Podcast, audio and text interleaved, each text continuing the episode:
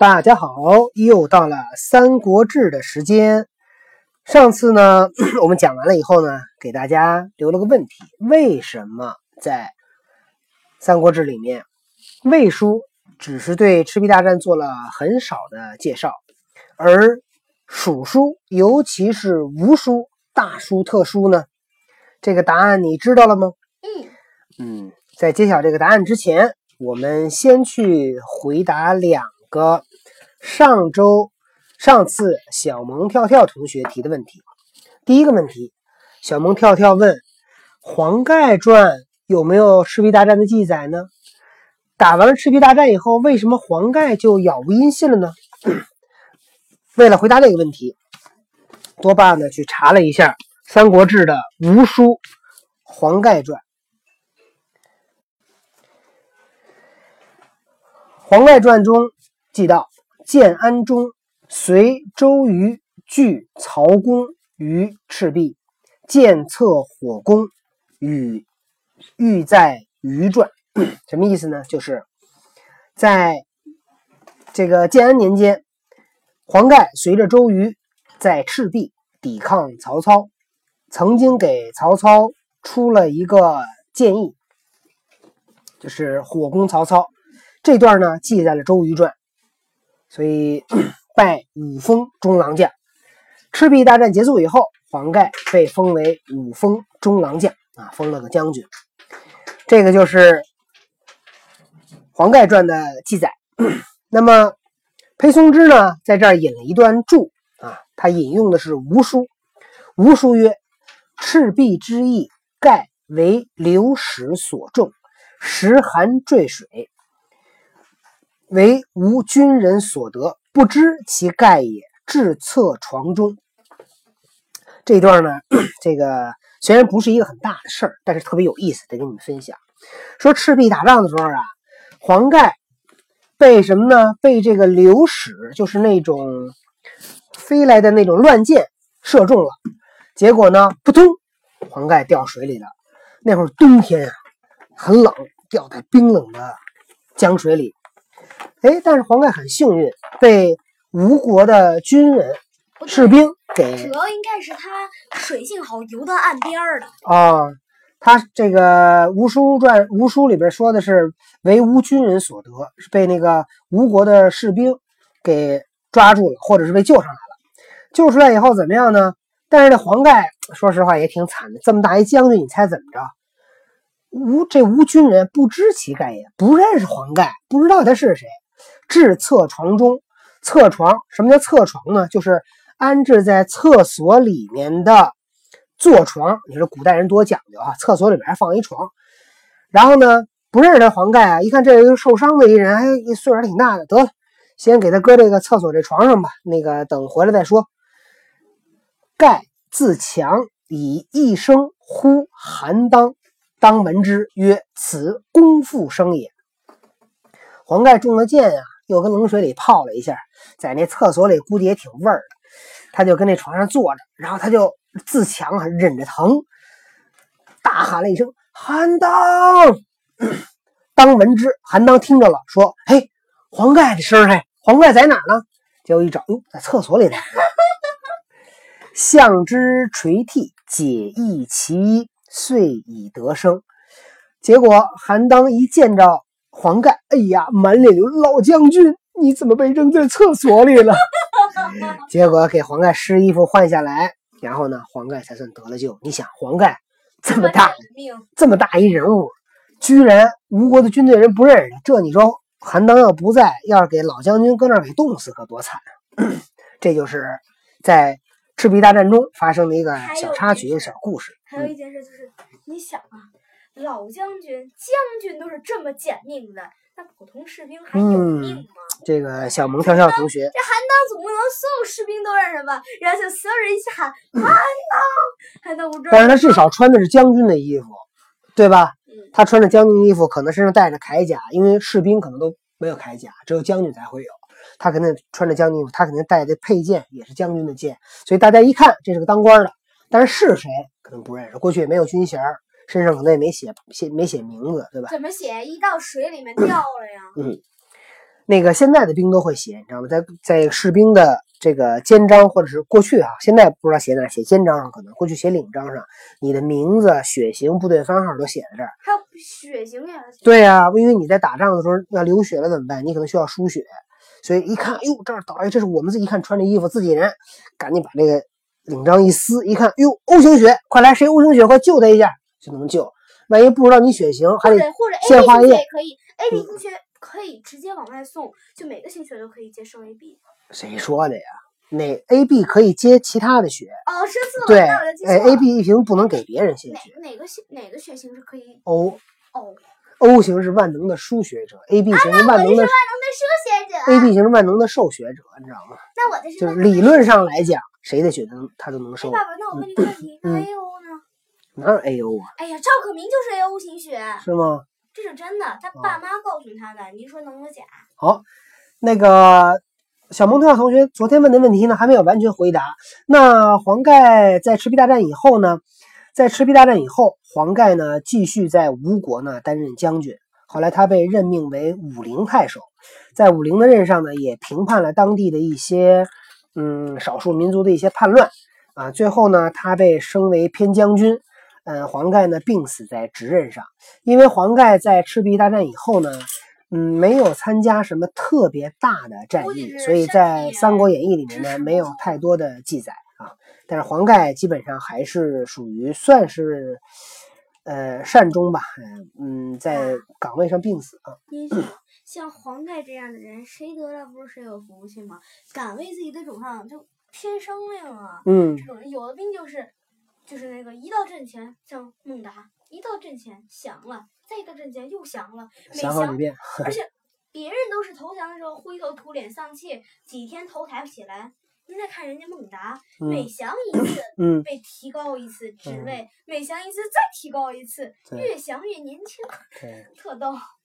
好了，那么昨天呢，这个多多同学另问了另外一个问题，说爸爸，这个《江表传》是怎么回事儿啊？对呀，《江表传》呢是这样，《江表传》的作者呢是西晋人，他叫于普。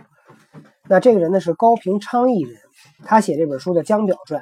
那《江表传》写的是谁呢？江表可不是人名啊，江表说的是一个地名。那么关于江表是哪儿呢，也有很多考证，有人说是写的荆州啊，有人说写的是扬州，具体的细节我们就不讲了。但是我们可以理解为，那么扬州、军荆州呢都会有。在《三国志》里面呢，引用了很多江表传的内容。那都当然，它是讲的是孙权的势力。那孙权当时占的是扬州啊，所以江表传呢，基本上在《三国志》里引用都是以扬州这部分的为主。那么到这里，《三国志》当中有关赤壁大战的记载呢，我们绝大部分都讲完了。来，我们可以看到，对曹操而言，赤壁大战可没有大家想象的那么伟大啊！尤其曹操又是一个战败，所以在《武帝纪》里边呢，一语带过。对你，你就是这么说，你战败了，还要写那么详细，就是写曹操战败以后，哭着对群众说：“各位呀，战败了来史官。”这句话你别记，别记，别记啊！那么在这个《三国志》的记载里面，我们可以看到，在《蜀书》在《魏书》都有这个主公手下的一些文官跟武将的关于这部分内容的记载。那多爸觉得很奇怪，那到底当时曹操去赤壁，他带谁了，对吧？都怎么回事？难道就没有一个人给曹操出主意，告诉曹操吗？你猜有没有有没有人给曹操出这样的建议，说不要去赤壁，或者不要打这个赤壁大战，有吗？嗯，我记不要得打东吴我好像很小很小的时候听在那个电脑上看过婴儿版的嗯那个《三国演义》。我天哪，谁说？不是就很小，就最最简单的那一种，嗯就简单理解三嗯国。，说然后当时就是他在那儿说，就是当然他这个没有没有写那个去的时候没有人提建议，就是嗯刚刚开战看到黄盖军的时候，有人提建议说，那个曹军你就是那个就是跟曹丞相操说，丞相您看。东南风刮的，就刚开始哦战战之前，有人给他提建议，就说嗯你看这这万一一起东南风，他们用火攻怎么办？嗯然后曹操说不可能，这天天刮西北风，怎么能来东南？嗯其实这是曹操对天文地理的不知，就嗯他们这个地方，他不知道能刮几天西北风，突然来东南风，他不知道。嗯要不然就是诸葛亮和周瑜运气好，要不然就是诸葛亮和周瑜有一个人会算天象，知道这天有东南风。呃给估计出来了是吧？嗯嗯，那么然后我记得就那个开始以后呢，就是那个有一个人就说丞相，您看东南风起，他们军队如果压粮草的话，那那个肯定很重，走得很慢。看这些小船儿这么轻，飘这么快。不会真的是要用火攻吧？然后曹操就派人把这船拦住，结果没拦住，然后黄盖嚓就往后边儿给点着了，然后好的，那刚才多多同学跟大家分享了在《三国演义》里边儿呃一些比较具体的描述哈。呃，这段儿有没有呢？史书里面没有记载，我们就姑且把它当成个故事一听。我们谢谢多多姐的分享。那刚才那个问题，多爸问的问题，到底有没有人给曹操任何的战略建议呢？多爸查了查啊，翻了很多人的传记，还真找着一段儿。谁？真有一个人给曹操出了这么个建议，我先把他的建议念一念，然后你你你们来猜一猜是谁啊？这段记载呢是这么记载我打：扰一句，当时郭嘉还在吗？郭嘉不在了。后来后来那个曹操不是呃还哭诉嘛，说如果郭嘉在的话，郭嘉一定会呃不会让我输得这么惨，记得吗？嗯建安十三年，太祖破荆州，欲顺江东下。在建安十三年，曹公打败了荆州，准备顺江东下。这儿有一个人哈，我说某某某某谏曰，有人就给曹操出主意说，明公？明公西破袁氏，今收汉南，威名远著，军事既大。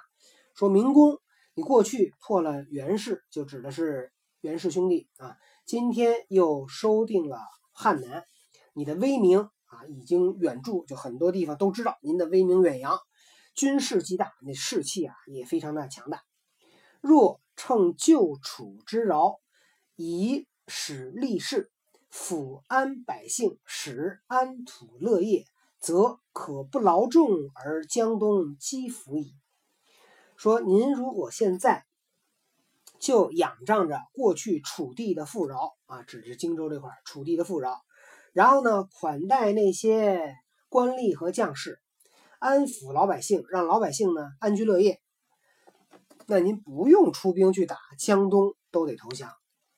太祖不从，军遂无力。太祖不听，结果出军，那么也是无功而返啊，或者说叫吃了败仗。居然有一个人在曹操出兵以前，就向曹操进谏说不要打东吴。这个人是谁呢？是荀彧吗？不是。是程昱吗？不是。是荀攸吗？不是。是曹操手下一位非常著名的文官谋臣，就是贾诩。宝宝猜对了，给宝宝加十分。你知道我是怎么猜对的吗？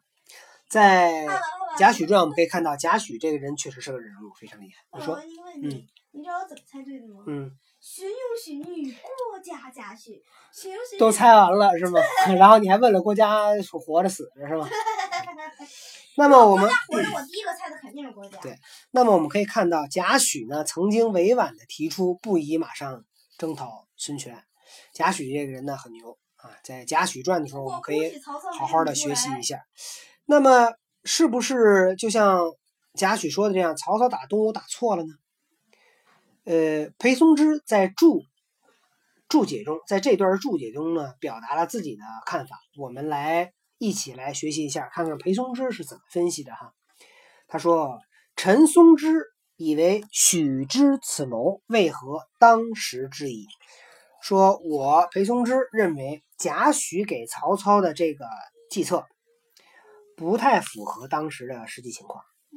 于于时，韩马之徒上狼顾关右，魏武不得安坐郢都以危怀无快，亦以明矣。说当时韩马是谁呀？韩遂、马超。韩遂、马超还在西凉那儿狼顾关右，就是用眼睛瞄着关右，就是关内啊，不叫关内，其实应该对于当时那边应该叫就关右关外，应该叫关外。那么魏武说的就是曹操，曹操不可能安坐在自己的家里边等着东吴来投降，意以明矣，这都是明摆的。比荆州者，孙刘之所必争也。说荆州是孙和刘一定会去在那儿争夺的一个地方。荆人服刘主之雄姿，但孙权之武略。为日既久，诚非曹氏诸将所能抗御。说荆荆州那个人啊，佩服刘备的雄姿，担心孙权的武略，已经时间很久了。这个也不是曹操这些将领啊所能够随便就能应付得了的。故曹仁守江陵，败不选种，何抚安之德行，积福之可惜。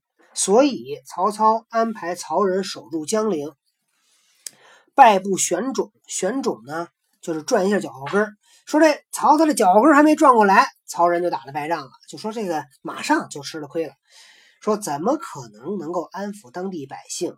那么怎么能够等着东吴来投降呢？将此即新平江汉，威慑杨越，资刘表水战之据。击荆楚，击昭击赵之首，实震荡之良会，扩定之大机。说在这儿，在当时，曹操刚刚平定了江汉两地，他的他的震慑啊，威力震慑了扬扬州还有吴越，那他又得到了刘表的水战的这个。器具、船啊、战备，然后呢，又得到了荆楚地的这些水军啊，擅长水战的人，这是一个扫平东吴最好的机会，这个扩大战果最好的机会。不乘此取吴，将安四哉？说不借着这机会顺便去打东吴，那还要等到什么时候呢？至于赤壁之败。盖有运数，说曹操赤壁打了败仗，那确实是天运啊，也不是曹操自己能够决定的。时有极易大兴，以损凌厉之风，凯风自南，用成焚如之势。说当时主要是因为曹操的军队得了当这个传染病，然后呢，把曹操的凌厉的攻势给这个损坏了。凯风自南，呃，凯风自南这四个字呢，出自《诗经》。《诗经》里有一首诗呢，叫《凯风》。那么，凯风说的就是什么呢？和和风训训啊，自南就是自南方，说这个从南方刮来这风啊，能够把北方的战船都给烧尽了。这些都是什么？叫天时为之，岂人事哉？说这都是天意啊。怎么说能是人所能够去料定和安排的呢？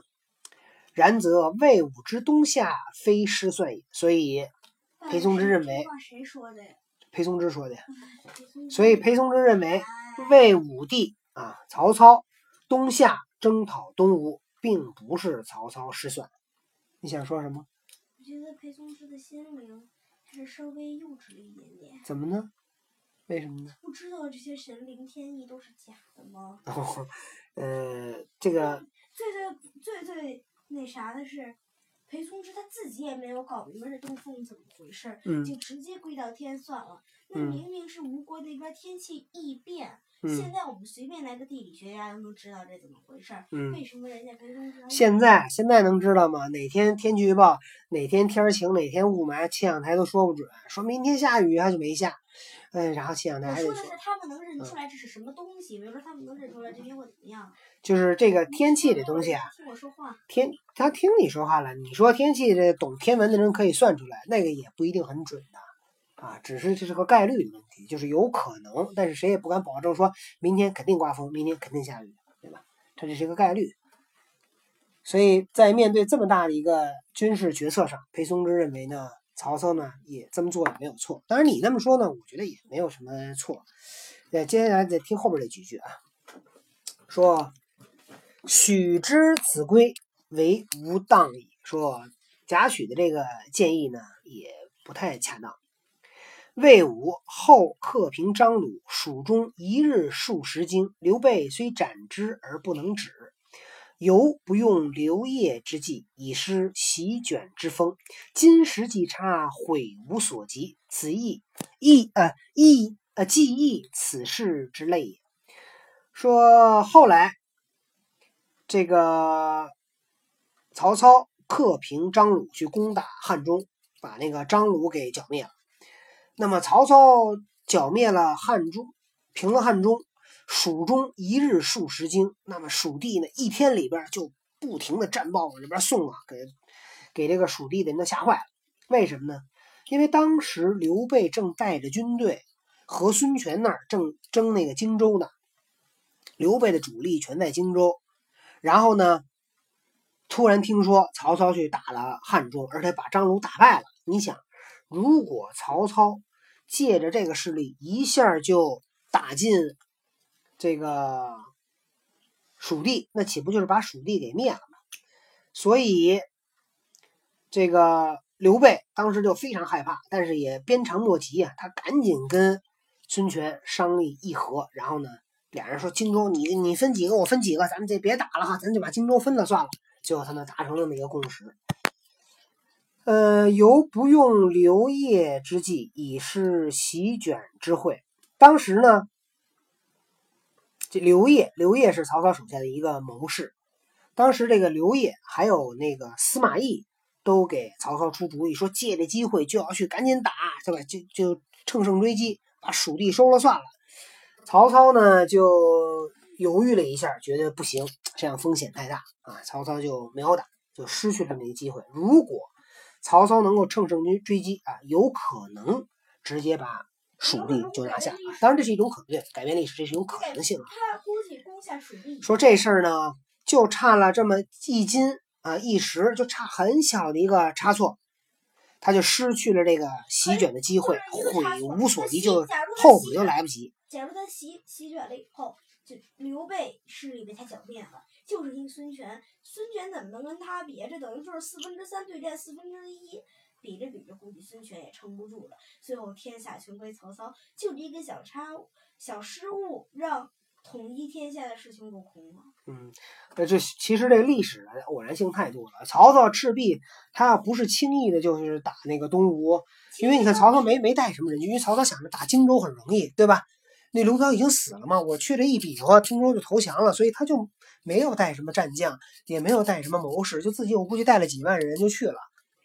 呃，结果他收了荆州，如果不着急打东吴，他如果调兵遣将，好好计划一下，那个安排一下再打，那就胜算就大很多。哎，爸，那我问一个问题，嗯，这是一个心，就是心理学的问题啊，就是有三个盒子，甲、乙、丙，我在甲盒子里装五百元，我在乙和丙盒子中的一个盒子里装了一千元，您会拿甲拿走甲，还是在乙和丙里摸一个？但是它里和丙中的另一个是空盒子。啊，那取决于这五百块钱对我有多重要。如果说我就只五百块钱就吃饭时候没没得吃了，我肯定拿 A，拿那个五百块。如果我不缺这五百块一千块，那我就拿那个等着摸那一千块，反正是中了就赚了，不中无所谓。想的那么复杂。啊，我这不是只问您一个问题。啊，那我拿那我就拿那个什么，我拿那五百。拿五百对吧？对。我加大筹码，嗯，我在。乙和丙里面，嗯，甲还是五百，嗯，乙和丙里面有一个我装了一万，嗯，您拿哪个？拿那个乙和丙。您就闭眼去摸乙和丙吧。对，您看，嗯，您想想，这就是盒子里怎么可能会装得下一万？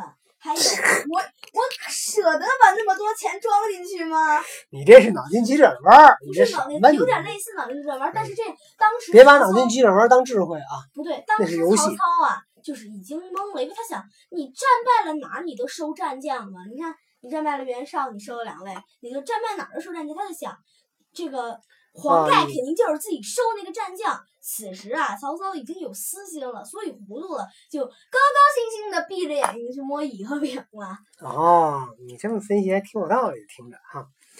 好，那么是贤为刘季为士，说大家都说刘刘烨的计策是对的，就是告诉曹操要去打蜀地。那既遇见贾言之非也，说那你看，因为贾诩不让曹操打东吴，说不要乘胜追击。刘烨劝曹操打蜀地，说要乘胜追击。那如果大家都认为，你看曹操没听刘烨的，没有乘胜追击吧？那你要这么讲，那就是说明你就认为那个贾诩劝曹操不打是错的。所以就是说，这个你看，同样一种情况，两种分析，两个结果，那你到底谁对谁错？有很多事情呢，在做分析决策的时候呢，不能够去百分百确定结果是什么。所以其实我觉得大家就抱着一个开放的心态，它是一种可能性而已。这两件怎么会插在一起呢？嗯，他只是举了个例子。刘烨是去劝曹操打西蜀，对而贾诩是劝曹操别打东吴。对，别打东吴，反过来就是去打，也是去打西蜀嘛？这不都是一个意思吗？怎么能放在一起说呢不？是不是。好，这个待会儿呃课下再跟你单讲吧啊，因为时间因为时间来不及。讲完这段以后啊，那裴松之认为，在战略上来讲，曹操打孙权呢没有什么问题，只是不合时运。那刚才多多同学呢不是这么看的，我觉得嗯多多同学的观点呢也蛮有自己的观念啊，也不错。那么我们看到赤壁大战对曹操而言，这个是一个惨败啊，是不值得记录的。但是对于刘备而言，那可是非常重要的。对，应该对于孙权而言，先听我讲，因为孙刘的联盟，由于孙刘的联盟，导致最终刘备有了属于自己的地盘，哪儿啊？荆州，对吧？虽然这个荆州呢是向孙权借的，但是总算是有了地盘了。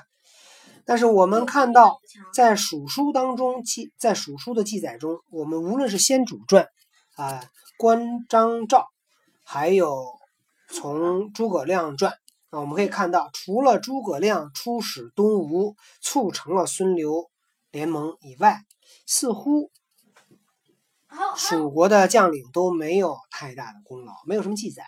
那我觉得这里面呢有两种可能性，一种可能性，蜀国呢没有史官，缺少历史资料，所以裴松之呢，呃不是裴松之，陈寿呢又是一个非常严谨的人，所以他呢就不肯轻易用一些没有史实资料的文件记录，那这个可能是一个原因。另外一个可能性，那就是真的他们也没干嘛，就都是人家周瑜他们打的。估计是第二种可能性。所以我们觉得刘备就是那摘桃子的人。如果刘备是真正自己去干了什么事儿的话，嗯没什么史官，他也会跟孙权说：“那个，你帮我记一下，你帮我记一下，到时候到时候那个我有了史官以后再抄下来，怎么着他也会这么说吧？孙权又不是真那么无情的人，怎么可能连这点东西都不记吧？所以你的意思是说，其实吴书里边应该有点记载，是吧至至？少有一点吧。嗯，也也也有可能，对吧？至少他跟刘备告僵了，刘备求他，他至少勾一笔勾销，不是一笔勾销，他至少写一笔，比如说刘备，刘备也攻下了哪哪哪，嗯，怎么着也可以呀、就所以按照如果真的是所以从这几几个角度，我们估计刘备真的是没干啥，是对？，所以这里面刘备就相当于一个捡漏的，嗯，对。就是就等于那说么，他那个孙权攻下来了，就是孙权是一个养桃树的人，养了一树桃子，休息了一小会儿功夫，再一回来一看，刘备把桃子都摘透了。对，我们刚才分析了魏书啊、分析了蜀书，那么东吴呢？从吴主传、鲁肃传、周瑜传的传记当中，我们可以看到，是鲁肃的战略建议，加上周瑜的正确的战场指挥，再加上孙权坚定的斗争意识，促成了赤壁大战最终的胜利。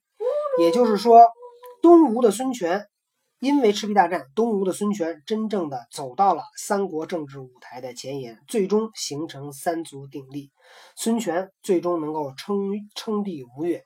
那么在这个中间，鲁肃跟周瑜的功劳呢是功不可没。那么，如果我们讨论一下赤壁大战第一功臣，你觉得应该封给谁呢？请感兴趣的同学在评论里面写下来，你打算把赤壁大战的军功章挂给谁？好，今天的故事讲到这里，再见。